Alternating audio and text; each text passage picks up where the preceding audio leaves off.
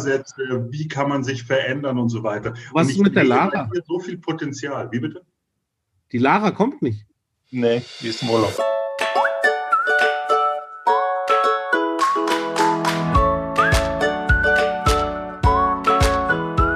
Hallo ihr Lieben, willkommen zu unserem letzten Podcast äh, Jesus und Pizza in diesem Jahr. Das ist die 26. Folge und äh, wir schauen auf ein sehr seltsames Jahr zurück und freuen uns darauf auf ein neues, das kommen wird. Jetzt ist gerade der 31.12., heute Nacht ist Silvester und wir freuen uns alle auf das, was kommen wird. Wahrscheinlich werden jetzt alle möglichen Leute über Vorsätze fürs neue Jahr sprechen. 99 Prozent aller Vorsätze werden es sein, weniger zu essen, mehr Sport zu machen, weniger zu rauchen und Alkohol zu trinken und all diese verschiedenen Dinge.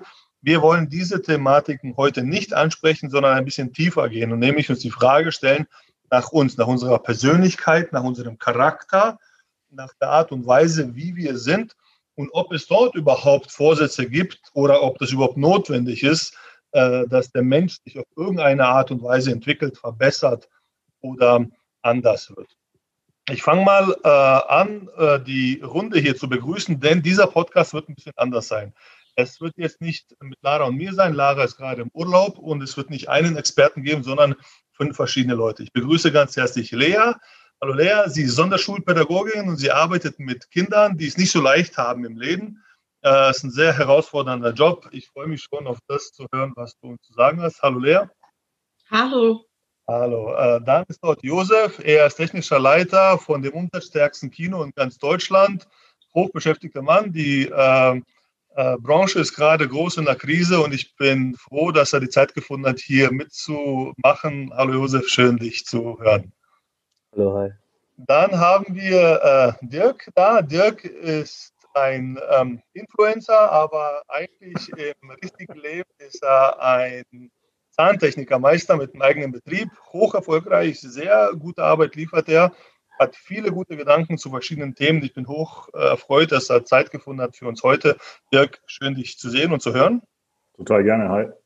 Und da ist äh, Susi. Susi ist Erzieherin. Sie arbeitet in einem ähm, integrativen Kindergarten, ähm, wo es ähm, Kinder gibt, die es nicht so leicht haben im Leben oder zumindest nicht so schnell mitkommen in ihrer Entwicklung, wo es dann einen ganz, ganz besonderen Zugang dazu braucht. Denn wir werden heute auch über Kinder sprechen und da bin ich sehr froh, dass du auch dann dabei bist. Ähm, hallo Susi, schön dich zu hören. Hallo. Ähm, ich weiß nicht, ob ihr von dem Dunning-Kruger-Effekt jemals was gehört habt. Äh, Dunning-Kruger-Effekt, das ist jetzt ins Gerät gekommen im letzten Jahr, ganz oft in vielen verschiedenen Artikeln. Und Dunning-Kruger-Effekt ähm, beschreibt die Verzerrung vom Selbstverständnis eines Menschen. Das ist die Neigung, ähm, seine eigene Unfähigkeit nicht zu bemerken. Und je unfähiger ein Mensch ist, desto schwieriger hat er es, objektiv einen Blick auf sich zu werfen. Meine Frage, habt ihr jemals Menschen erlebt, die wirklich überhaupt keine Ahnung von etwas hatten, aber dachten, sie hätten das voll drauf? Ja, auf alle Fälle. Also ich hatte, ich hatte letztens erst einen, ähm, einen sehr, sehr selbstbewussten Freund, der hat mir erklärt, warum äh, Zahnkronen aus Holz nicht funktionieren. Und es war, es war so surreal, weil ich sitze da, das ist mein tägliches Handwerk, in dem ich es wirklich zu einer, zu, ja, zu einem Meister gebracht habe. Und er erklärt mir, warum es nicht funktionieren kann und was für, was für Effekte auftreten. Ähm, fand ich ganz witzig, obwohl er überhaupt keine Ahnung von der, von der Materie hatte. Ähm, es war so ein ganz netter nee. Kerl eigentlich. Ich mag ihn gern, aber komplette Selbstüberschätzung. Okay. Ähm, habt ihr euch mal selbst äh, erwischt bei einer Selbstüberschätzung von euch selbst? Ja, ganz oft, wenn ich mit meinem Mann diskutiere, der ist halt wesentlich klüger als ich. Dann ähm, haue ich manchmal so Fakten raus die ich einfach nur vermute und tue dann so, als ob das wirklich stimmt. Und am Ende stimmt es nicht. Das wissen wir nicht, das kommt nicht raus. Also das bleibt offen. Äh, ich, ich stelle diese Frage deswegen, weil wir, weil es ein psychologisches äh, Konzept letztendlich ist, dass es tatsächlich nachweisbar ist durch viele verschiedene Studien, dass Menschen sich an ganz, ganz vielen verschiedenen Stellen ähm, besser bewerten, als sie eigentlich sind. Also Studien zeigen, dass äh, 90 Prozent aller Autofahrer denken, dass sie überdurchschnittlich gut Auto fahren. Ja? Äh, und in vielen verschiedenen Bereichen gibt es diesen Selbstüberschätzungseffekt. Äh, was denkt ihr, woher kommt diese, dieses Phänomen, dass Menschen denken, sie könnten etwas besser, als sie sind? Ich denke noch immer über die Holzkronen nach. Ähm, weil ich habe da mal einen Bericht gesehen und die sind gar nicht mal so schlecht. Ja, von daher würde ich da vielleicht nochmal das Thema gern aufgreifen. Aber mir ist jetzt gerade zu dem Thema eingefallen, also als du gefragt hast, äh, ob wir schon jemals begegnet sind, habe ich mich selber an der eigenen Nase gefasst und habe mir gedacht, jetzt gerade, wenn es das äh, schreckliche Jahr vorübergeht mit, mit Corona und so weiter, und ich habe mir an vielen, vielen Stellen gedacht, dass ich eigentlich der viel bessere Politiker und Virologe an der einen oder anderen Stelle gewesen wäre, weil ähm, die das alles ganz schlecht machen und ich das doch eigentlich viel besser gelöst hätte, beziehungsweise ob die auch schon daran gedacht haben. Also gerade jetzt in dem letzten Jahr, und mir sind ständig solche Leute über den Weg gelaufen, äh, irgendwie, die da auch so waren wie ich, ähm, habe ich ganz viele Menschen kennengelernt, ähm, gerade jetzt speziell zu dem Thema, die Experten waren auf einem Gebiet, das es vorher wahrscheinlich noch nie, was sie vorher wahrscheinlich noch nie in ihrem Leben drüber ge ge gehört oder drüber nachgedacht haben, ähm, inklusive mir tatsächlich, muss ich auch sagen. Also äh, ja, Wa warum es so ist, ähm, naja, ich denke, das hat was mit der Selbsteinschätzung zu tun. Ich glaube, dass man sich schon selber sehr toll findet an verschiedenen Stellen. Und ich glaube, es gibt wenige Leute, die sagen, dass mein Mann klüger ist als ich und ähm, oder meine Frau oder so. Also so wie die Lea gerade gesagt hat, ist es eigentlich eher die Ausnahme. Also ich glaube, es gibt wenig Leute, die sich selber für dumm halten oder irgendjemand anderen für schlauer wir sind jetzt keine Soziologen und Psychologen, aber wir können das halt beobachten. So, ich gebe dir gleich das Wort. Äh, dieselbe ähm, Selbstüberschätzungsstudie interessanterweise zeigt, dass der Grad an Selbstüberschätzung in verschiedenen Kulturen unterschiedlich ist. Also zum Beispiel in Amerika ist die Selbstüberschätzungsrate um ein hundertfach höher als zum Beispiel in Japan. In Japan ist die Grundeinstellung von den Menschen, dass sie eher etwas nicht können und eigentlich eher unfähig sind und eigentlich lernen wollen, Dinge be besser zu machen. Ähm, zwei verschiedene Kulturen, zwei verschiedene Kontinente und völlig andere Selbsteinschätzung. Äh, das jetzt mal nebenbei. Vielleicht könnt ihr was mit dieser Information anfangen, Susi. Ähm, eigentlich hänge ich noch an deiner vorherigen Frage fest, ähm, mit dem wo wir uns vielleicht selbst schon mal überschätzt haben. Also ich habe ja eine Zeit lang auch ähm, im Kinderheim gearbeitet und da dann ein paar Mal erlebt, dass Kinder auch zurückgeführt wurden in ihre Elternhäuser. Und tatsächlich waren das manchmal Elternhäuser, wo ich mir dachte, auweia, ähm, ich würde das vielleicht viel besser machen als Mutter oder als Vater dieses Kindes. Jetzt bin ich selber in der Situation, schwanger zu sein und merke so, äh, vielleicht bin ich also zweifle so ein bisschen an meinen Kompetenzen, denke mir, hoffentlich werde ich das gut machen, hoffentlich wird das Kind gut haben. Ähm, genau, und habe hab so daran gedacht, dass wenn man gar nicht in der Situation drin steckt selber, kann man sich leicht überschätzen.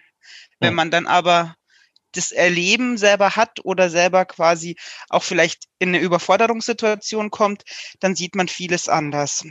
Und zu deiner, zu deiner jetzt aktuellen Frage, ich denke, es ist auch eine Frage der, der Pädagogik und der Erziehung, ja, also was bei den Kindern gefördert wird.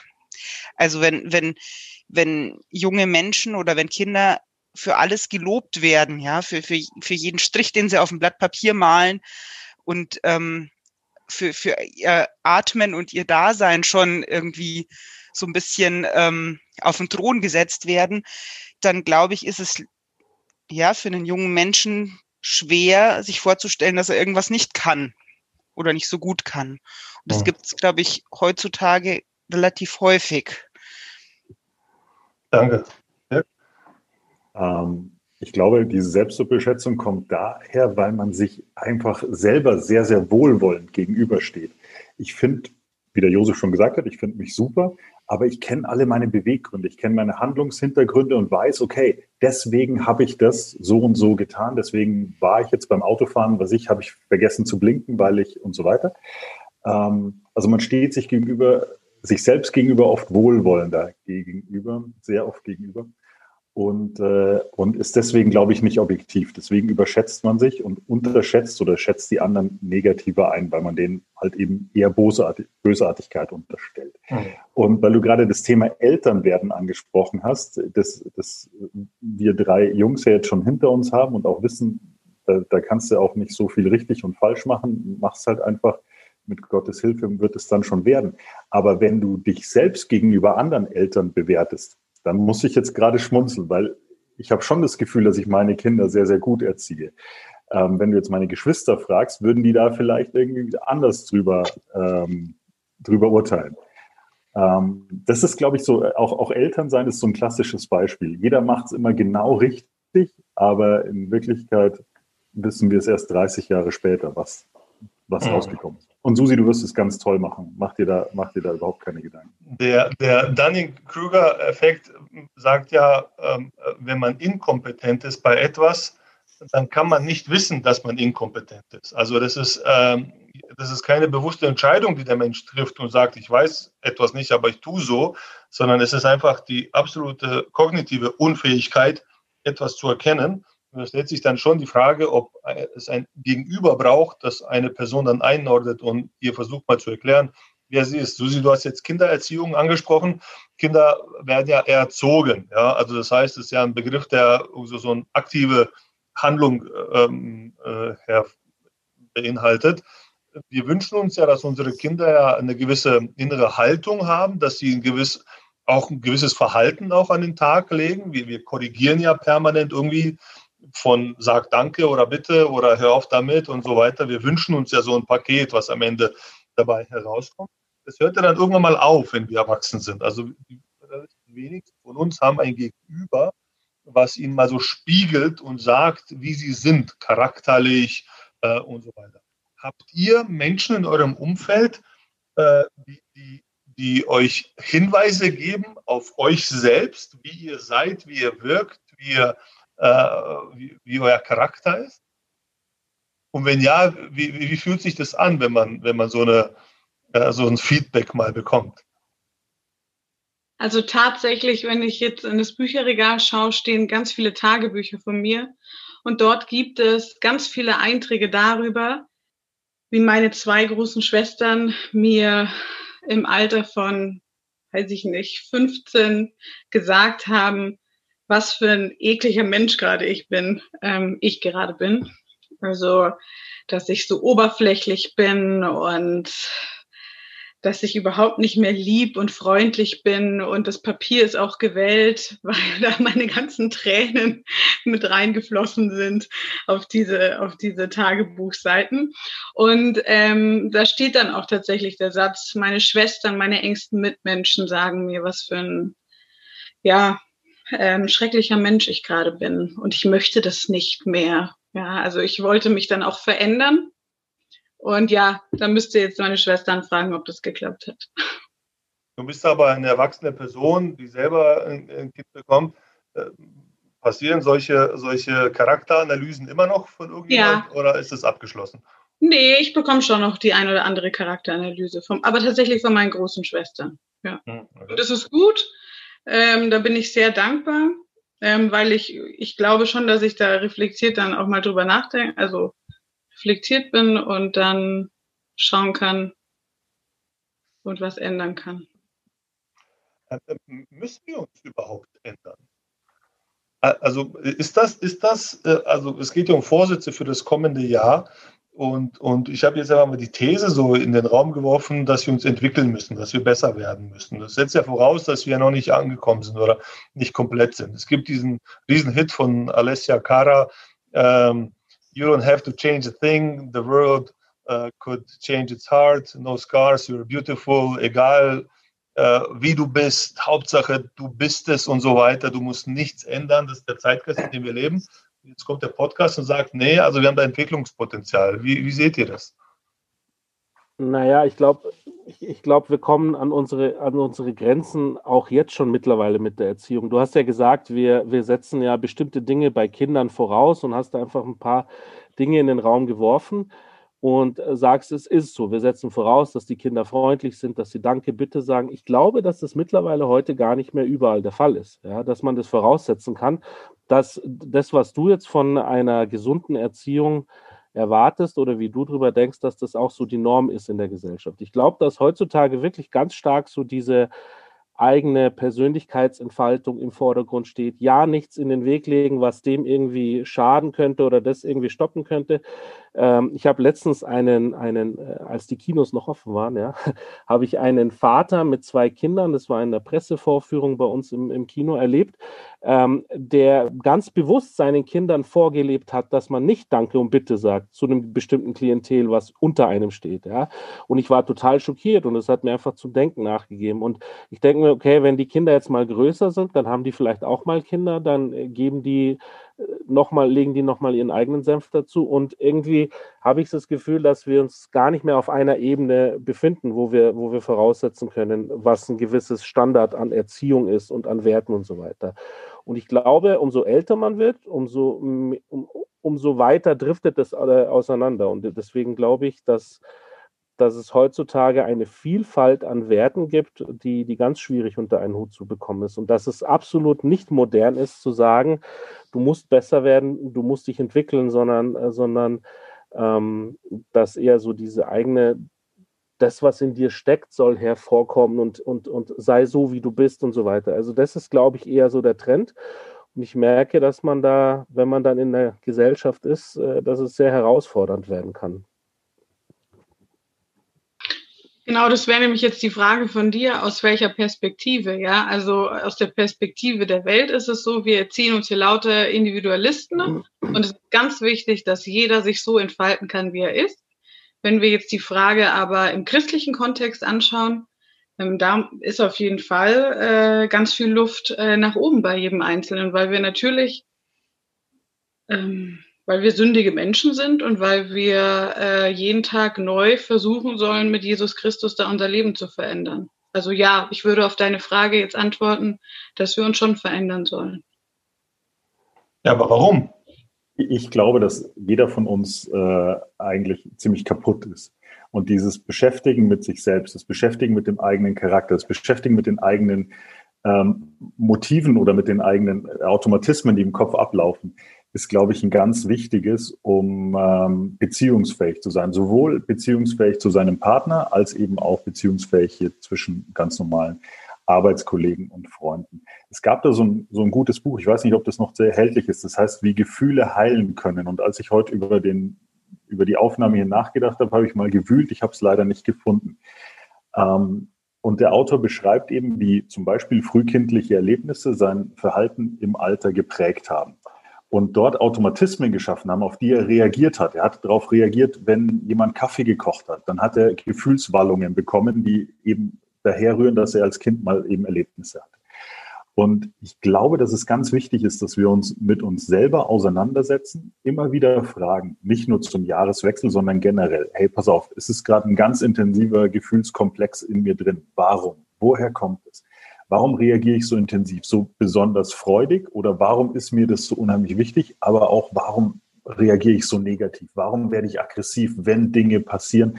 die vielleicht auch nur banal sind. Das ist, glaube ich, unheimlich schwer. Und das ist auch das, was du, was du gesagt hast. Je unwissender man ist oder je ungebildeter man ist, je unreflektierter man ist, umso weiter entfernt äh, von, von dieser Einsicht ist man, dass man so agieren müsste. Und umso mehr ist man einfach Opfer seiner Hormone, Emotionen, irgendwelcher psychischen Automatismen, Autobahnen, die sich irgendwie im Hintergrund eingefahren haben. Das, Deswegen denke ich, es ist ja, es ist sehr, sehr wichtig, dass wir uns immer wieder mit uns selbst beschäftigen und nachfragen, warum wir Dinge tun. Und dadurch, ja, es ist wichtig, dass wir uns verändern, weil ich glaube, dass wir alle kaputt sind in unserer, in unserem ganzen Sein. Ähm, also ich, ich denke auch, dass, dass man vorher quasi klären müsste, in welcher Hinsicht ähm, oder, oder von welchem Blickwinkel man aus das Thema Entwicklung betrachtet. Ähm, und wie die Lea schon gesagt hat, wir haben natürlich auch den Blickwinkel quasi ähm, als Christen, auch, auch mit der, mit der Bibel irgendwo ein Stück weit als Grundlage. Ich habe ja eine Ausbildung zur Heilpädagogin angefangen und habe da relativ schnell gelernt, dass ähm, jeder Mensch eine Aktualisierungs-, also eine Entwicklungstendenz hat. Also dass egal wie alt man ist, also nicht nur als Kind, sondern auch tatsächlich auch als Mensch im Alter, auch dort hat man noch ein, eine Aktualisierungs- und Entwicklungstendenz. Also das hört nie auf, dass der Mensch danach strebt, sich weiterzuentwickeln. Wir sind da so ein Stück weit daraufhin angelegt. Und ähm, je nachdem, wie die Rahmenbedingungen sind, um uns herum erfolgt diese Entwicklung ähm, eben zum Positiven oder wird eben behindert und eingeschränkt. Und ähm, der, also Carl Rogers hat das wohl begründet, ähm, ein, ein Psychologe, der eben gesagt hat, er hat das mit den Kartoffeln im Keller verglichen, die ähm, auch bei Dunkelheit austreiben und jeden kleinen, jede kleine Ritze an Licht nutzen um sich eben zu entwickeln. Wenn man sie aber rausholt und ins Licht stellt, dann geht es wesentlich schneller und besser. Und ähm, ich habe mir eben beim Lernen so gedacht, dass wir uns als Christen ja auch ganz bewusst so ein Stück weit, ich sage jetzt mal, Gottes Licht aussetzen, der uns dabei hilft, uns in eine gewisse Richtung zu entwickeln. Oder ich meine, Entwicklung ist ja nicht gleich Entwicklung. Man braucht ja irgendwo auch ein Stück weit Orientierung und ja, wenn, wenn man sich quasi diesem Licht ein Stück weit aussetzt, dann hat man da auch eine Einflussnahme auf die persönliche Entwicklung, glaube ich. Zu, zu dem religiösen Aspekt werden wir gleich kommen. Ich würde davor aber noch ganz kurz ein Thema mit euch behandeln. Ihr seid alle seit mehreren Jahren schon verheiratet, soweit ich weiß. Ähm, und ähm, welche Entwicklung habt ihr denn in, in diesem ganz, ganz äh, spezifischen Spektrum eures Lebens, nämlich der Ehe? Äh, äh, vorgenommen. Gibt es dort ein, ein äh, Dirk, ich glaube, du hast es gerade gesagt, dass äh, Entwicklung gehört zu unserem täglichen Leben dazu. Wir können gar nicht äh, anders als zu entwickeln. Du hast es gerade auch von Rogers genannt, dass es in uns angelegt ist. Nun ist es, gibt es einen Unterschied zwischen einer bewussten Entwicklung, wo ich mir dessen bewusst bin, wer ich bin, wo ich stehe und wie ich sein will, und einer unbewussten, wo ich einfach, naja, wo ich mich formen lasse durch die Umstände, in denen ich lebe. Ich rede jetzt aber von der bewussten äh, Wahrnehmung von mir selber und meinem Wunsch, mich in den eine oder andere Richtung äh, zu, zu entwickeln. Äh, inwiefern ist dieser ganze Aspekt im Bereich der Ehe notwendig oder nicht notwendig? Seid ihr jetzt andere Menschen, als ihr es vor zehn Jahren wart? Beziehungstechnisch. Ja, ja, unbedingt, natürlich. Ähm, aber ich glaube, wenn man, wenn man eine Ehe vernünftig anlegt, also relativ eng aneinander bleibt, dann wird man diese Veränderung zusammen durchmachen. Klar, ich bin jetzt 41 und als ich geheiratet habe oder als ich die Miri kennengelernt habe, als wir zusammengekommen sind, war ich 18. Ähm, das sind 23 harte Jahre gewesen. Ich, ich kann nicht behaupten, ich wäre noch der gleiche Mann. Damals war ich ja noch gar kein Mann. Aber ähm, viele sagen, ich wäre es heute noch. Aber das ist ein anderes Thema. Wir pubertieren bis 40 Minimum, okay? Damit leben wir jetzt einfach. So. Ähm, Mann, ich bin halt ein Spätentwickler. Aber wenn wir diese, und das sage ich schon immer, das sage ich auch meiner Frau, ähm, wir müssen diese Entwicklungen, diese persönlichen Entwicklungen, die wir machen, gemeinsam durchmachen. Das heißt aber, dass ich in der Verpflichtung bin, jetzt widersprecht mir nicht, weil das würde den, den Rahmen sprengen, aber dass ich in der Verpflichtung bin, mir ähm, eher primär weiblichen Content, den sich meine Frau reinzieht, zu, äh, zu Gemüte zu ziehen. Also wenn sie die Glamour liest, dann lese ich die Glamour. Und wenn es die, die Frau im Kornfeld ist, dann blätter ich auch in der Frau im Kornfeld. Warum? Weil ich das, was meine Frau beeinflusst, aufsaugen will. Klar, Paradebeispiel Sex in the City. Auf einmal waren alle nur noch Carrie und Miranda. Ja, also bist du auch in der Verantwortung, das zu lesen, zu gucken oder whatever, damit du an dieser Entwicklung dran bleibst. Genauso ist aber auch meine Frau in der gleichen Verpflichtung, sich für ähnliche Bereiche auch zu interessieren, die mich prägen. Ob es jetzt Social Media ist, meine Frau hat keinen Social Media Account, deswegen rede ich jetzt etwas lauter, da rede ich schon lange hin. Das ist ein Bereich, der beeinflusst mich, der beeinflusst sie null. Ist ein Gefahrenpotenzial, dass wir hier in unserer Entwicklung auseinanderdriften. Aber ich glaube, der Punkt ist rausgekommen. Ähm, ja, wir sind nicht die Menschen, die wir vor, ähm, vor 20 Jahren waren, aber Die Verantwortung, die wir in dieser Zeit haben, ist an der Entwicklung des anderen und, an, und den anderen an der eigenen Entwicklung eng teilnehmen zu lassen, dass wir dann nach 20 Jahren wieder an einen Punkt rauskommen, an dem wir sagen, hey, wir matchen immer noch. Wir sind immer noch das, das Bulletproof Couple, das wir vor äh, 20 Jahren waren. Also das ist jetzt eine äh, ziemlich steile These, die du da reinwirfst und sagst, okay, Entwicklung ist notwendig, aber in einer Partnerschaft muss sie eigentlich parallel zueinander verlaufen, sonst entfremden sich die Menschen voneinander. Ähm, äh, genau, genau. Also eine, eine, der erste persönliche... Reflex wäre doch jetzt zu sagen, ja, das ist schon ein bisschen einengend, oder? Also wenn, wenn du mich jetzt zwingst, in einer Partnerschaft den Weg zu gehen, den du unbedingt gehen willst. Ich sage dir, widersprecht mir nicht. Aber gut, du, Richtig, ich, Partnerschaft ist aber in, in, in, in Definition ja einengend. Ich bin ja, ich will ja mit diesem, also ich bin ja nicht mehr ich selbst, sondern ich bin nach meiner, nach meinem Glauben, bin ich ein Fleisch geworden mit dieser Frau. Und ähm, Selbstverwirklichung in einer Beziehung wird immer zum steile These, aber wir, wir leben durch oder wir, wir werden aufmerksam durch, durch so, so harte Ausdrücke, an denen kann man sich dann reiben und kann sich, kann sich dann, aber ähm, Selbstverwirklichung in einer Beziehung wird immer zu einem Auseinanderdriften der Personen führen. Und ähm, weil ich verwirkliche mich und ich verwirkliche nicht uns beide zusammen. Also nein, ist Aber das ist doch die Realität, oder? Dass, dass wir Tausende und Tausende von Paaren haben, die auseinandergehen, weil sie das Gefühl haben, dass sie eingeengt werden von dem Gegenüber, gerade in ihrer Entwicklung. Dass sie sagen, also dadurch, dass ich quasi an dich oder sie gebunden bin, äh, konnte meine Entwicklung im Leben nicht weiter äh, vorangetrieben werden und ich habe Jahre letztendlich äh, verloren. Was sagen die anderen Verheirateten zu dem Thema? Parallele Entwicklung als, als, als Wachstumsbereich?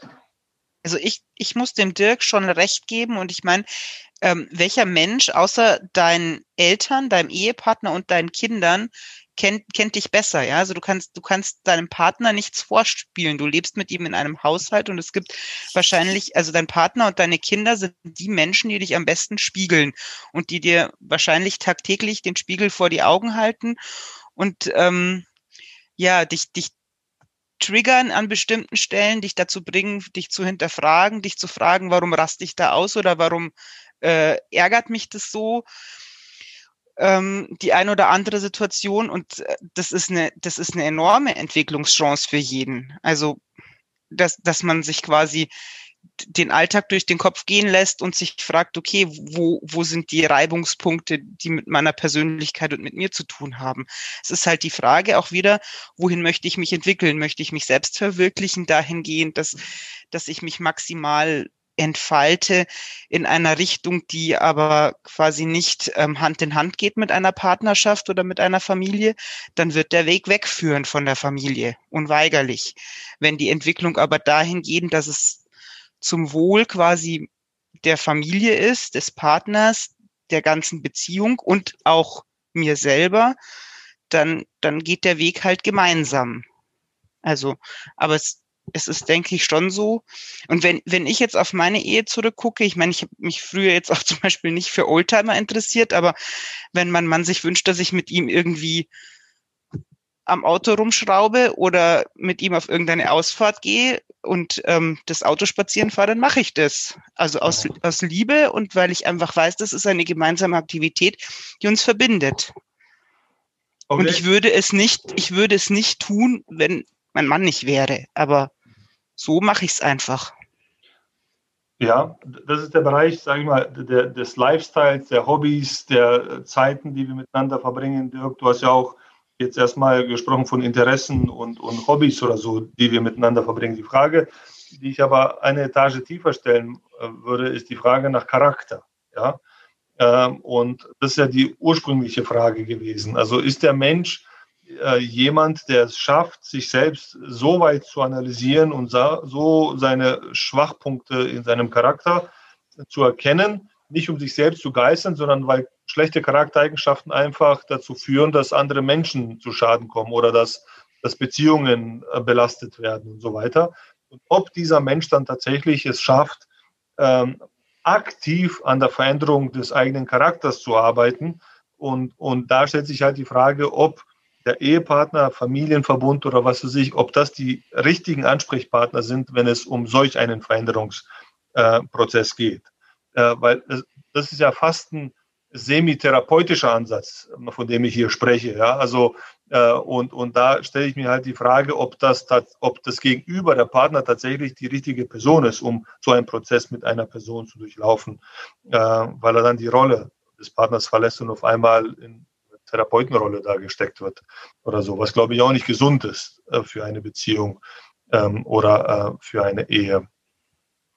Ähm, ihr habt äh, jetzt an verschiedenen Stellen, ihr seid alle gläubige Christen, auch Kirchengänger, seid dort auch aktiv und, und ähm, ehrenamtlich sehr, sehr engagiert.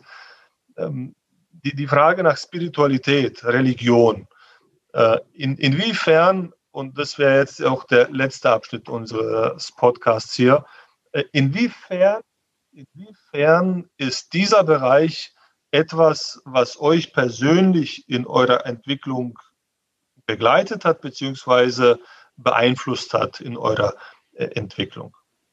Mich hat er tatsächlich sehr massiv begleitet und, und verändert und geprägt, weil mir in der Gemeinde oder in der Kirche äh, viele Menschen über den Weg gelaufen sind, die ähnlich waren oder ähnlich sind wie ich und äh, das mich echt schockiert hat tatsächlich wie in so ein Spiegelbild zu sehen an bestimmten Situationen, wie sich andere verhalten haben und ich das dann selber mit am eigenen äh, Leib erfahren musste, wie ich mich manchmal anderen gegenüber verhalte. Also tatsächlich war das, waren das sehr schmerzhafte Erfahrungen, die ich da machen musste und haben mir teilweise auch selber geholfen, in bestimmten Situationen ähm, da eine Veränderung hinzulegen. Also meine Frau zum Beispiel sagt, dass ich als Gemeindeleiter oder als Gemeindeglied ein viel sympathischerer Mensch bin als oft irgendwie in der Gemeinde, äh, in, in, der Familie, ja, weil, weil, weil man sich da, weil man sich da oft öfter mal einfach zusammenreißt, weil man bewusst gewiss, also ähm, und, und, und das ist tatsächlich für mich eine, eine Sache gewesen, die mich da sehr geprägt hat, und zwar mein Leben lang. Ähm, und das mir manchmal mit Schmerzen aufgezeigt hat, ähm, wo es wirklich notwendig ist, sich zu verändern.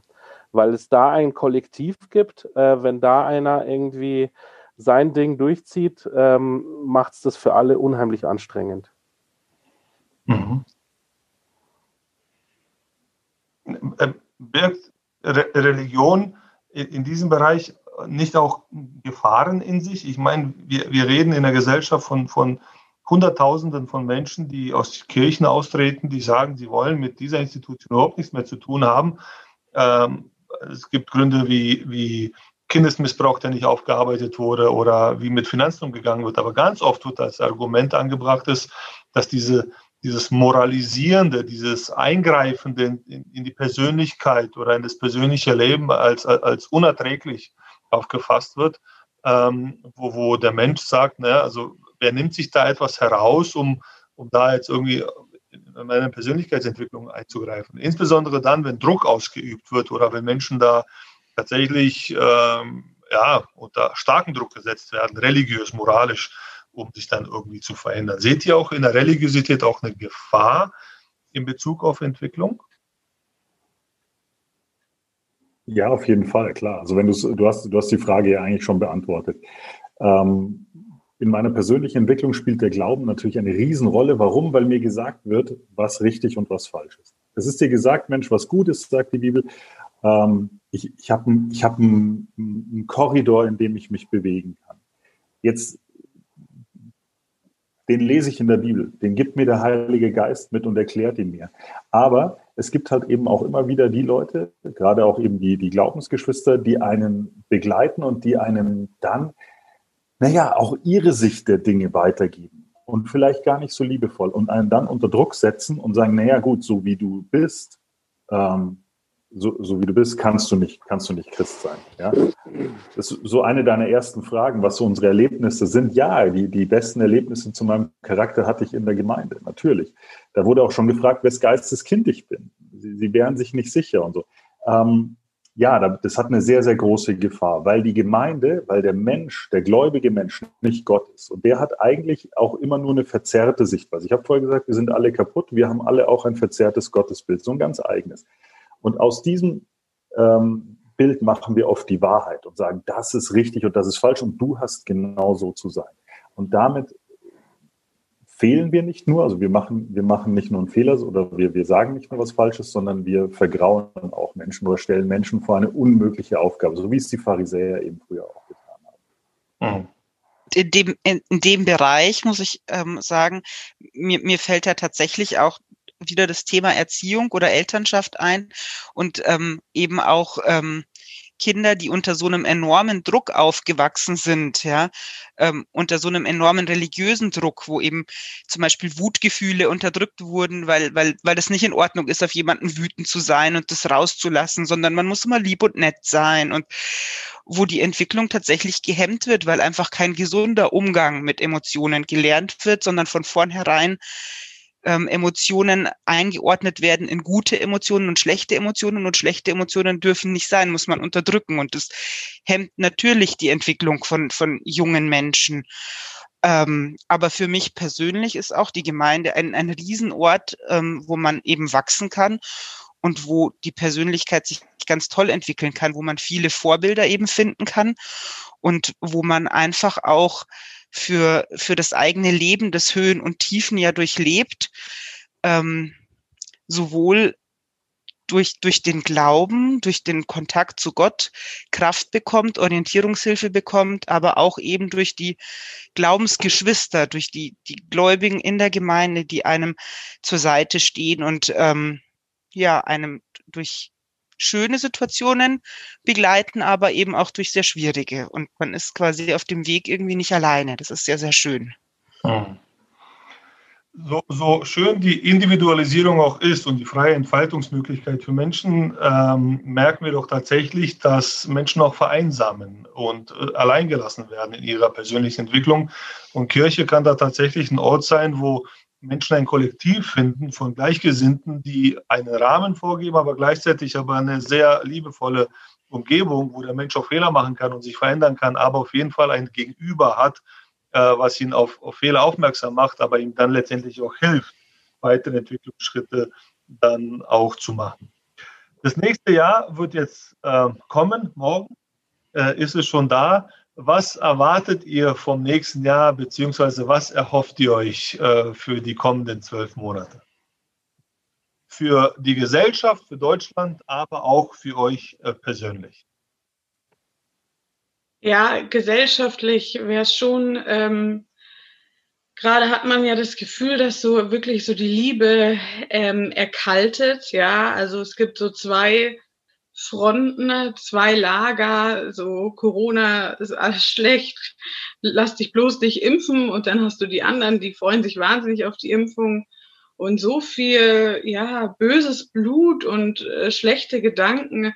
Tatsächlich habe ich mir heute, als ich Nachrichten geguckt habe, mir echt gedacht, oh Mann, hoffentlich kriegen wir da als Deutschland irgendwie die Kurve, so, so ein 2006er Moment irgendwie zur WM, wo wir uns alle in den Arm genommen haben. Ja, also das würde ich mir tatsächlich wünschen, dass wir die Kurve bekommen und ja, mal alle einen Schritt zurückgehen und die Menschen halt sehen. Auch wenn es jetzt super flosklig und blöd klingt, aber ähm, das würde ich mir, würde ich mir wünschen, dass ein paar andere Sachen mal wieder in den sozialen Netzwerken sind. Ja, gesellschaftlich wünsche ich mir natürlich, dass, das, dass sich das dieses ganze Corona-Gedöns endlich mal, endlich mal legt. Man hat ja gefühlt nur noch ein Thema und jeder Jahresrückblick, jeder, jedes Grußwort, jede Weihnachtskarte spricht immer nur über diese besonderen Zeiten, dass man es schon gar nicht mehr hören und lesen möchte. Ja. Es ist, ist so ganz furchtbar. Ich hoffe, dass die Impfung und alles gut funktioniert, dass das, dass das auch den gewünschten Effekt hat und wir sonst wieder zu dieser Normalität zurückkommen, nämlich zu der Normalität, wo wir ohne Angst zum Zahnarzt gehen können. Und wenn ich das so sagen darf, ihr habt alle schlechte Zähne, geht alle zum Zahnarzt. Auch wenn ihr das Gefühl habt, lasst euch schöne Kronen machen, die Front, das kann alles nur, wertet euch alles nur auf. Zahntechnik, Fockner in Waldrudering, das sehen. Ähm, das ist auch mein, mein, mein, persönlicher, mein persönlicher Wunsch, dass es die, dieses wirtschaftlich sehr herausfordernde Jahr ähm, eben ein Ende nimmt und in 2021 das für uns Selbstständigen, aber auch für die Angestellten langsam wieder ähm, auf eine stabile wirtschaftliche Basis, auf eine Verlässlichkeit gesetzt wird, wo man dann sagen kann, okay, gut, so, so läuft es jetzt und, und so weiß ich, das ist mein Income und das passt. Persönlich wünsche ich mir natürlich auch noch, dass die äh, beiden hier im Podcast sitzen in Schwangerschaften gut ablaufen, dass sie beide äh, einen wunderschönen Sohn rauspoppen, den sie Dirk nennen. Ähm, das das wäre mein, wär mein ganz großer Wunsch, dass die, dass die. Susi, bekommst du auch einen Sohn? Ja, dann äh, könnt ihr euch um den Namen betteln. Ich hoffe, dass es euch beiden gut gehen wird bei eurer Geburt und dass die Kinder, die Jungs auch gesund sind. Ja, also für, für mich, also ist es ähnlich so wie die, die Lea und der Dirk es schon gesagt haben. Aufgrund der momentanen Stimmungslage klingt es, er sagt, schon ein bisschen wie eine Utopie, aber ich hoffe tatsächlich, dass, dass man irgendwann, ähm, vielleicht Mitte 2021, irgendwann anfängt, ein Stück zur Normalität zurückzukehren und zu sagen, ähm, wir haben aus, aus dieser Situation gelernt und ähm, haben das irgendwie gemeinsam überstanden und gemeistert und ähm, schauen jetzt, dass, dass die Schäden, die passiert sind, sage ich mal, an der Wirtschaft oder auch, auch was, was an Einsamkeit oder an, an ähm, ja, auch an Leid entsteht entstanden ist, dass man das irgendwie versucht zu kompensieren und zusammenhält gesellschaftlich und sagt, okay, und jetzt machen wir das Beste draus. Ich meine, diese Impfwerbung lautet ja irgendwie, Deutschland krempelt die Erbel hoch. Das kann man ja auch im übertragenen Sinne einfach in Bezug auf andere Dinge sehen, jetzt nicht nur auf die Impfung. Es wäre schön, wenn, wenn das gelingen könnte und das nicht so ein negativer Nachgeschmack bleibt, sondern eher ein gemeinsames Positives in die Zukunft gucken. Und das ist natürlich auch im Hinblick auf also die private Situation.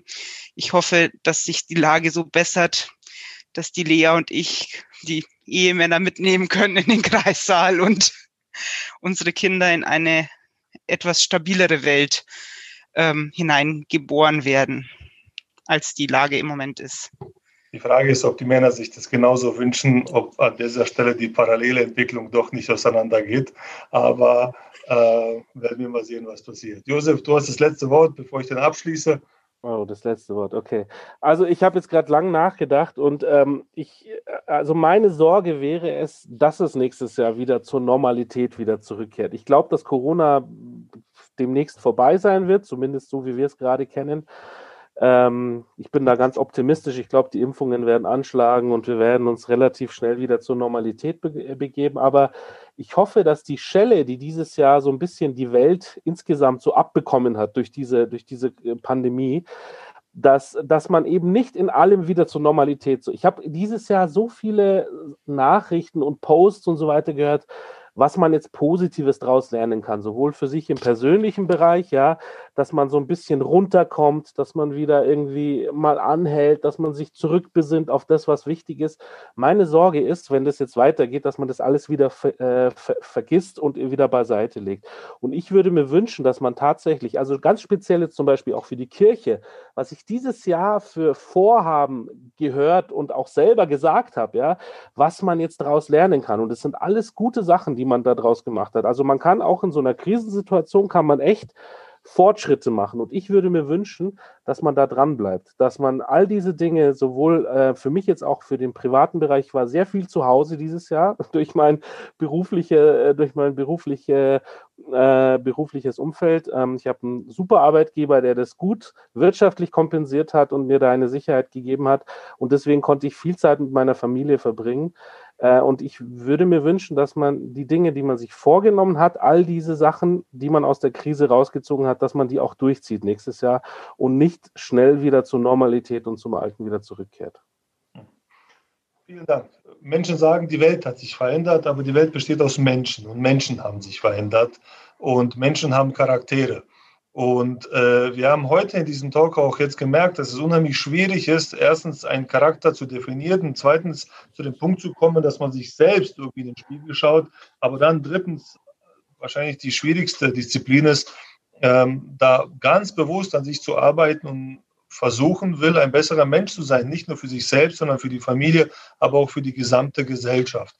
Und deswegen, ähm, wenn von Ärmel hochkrempel gesprochen wird, dann ist das, glaube ich, auch ein riesen, riesen Ansinnen, dass jeder Mensch sich die Frage stellt, wo er eigentlich steht in dieser Gesellschaft und was sein Beitrag dazu ist, diese Gesellschaft zu einem besseren Ort zu machen. Vielen Dank euch fünf, die ihr äh, vielen, die ihr hier ähm, tatkräftig mitgeholfen habt. Vielen Dank für eure persönlichen Einblicke, die wir haben konnten. Ich wünsche euch alles Gute für das kommende Jahr und an alle Zuhörer. Jesus und Pizza wird im nächsten Jahr auch jeden Donnerstag weitergehen. Viel Spaß beim Zuhören, überall dort, wo es Podcasts gibt. Auf Wiedersehen, frohes neues Jahr. Tschüss.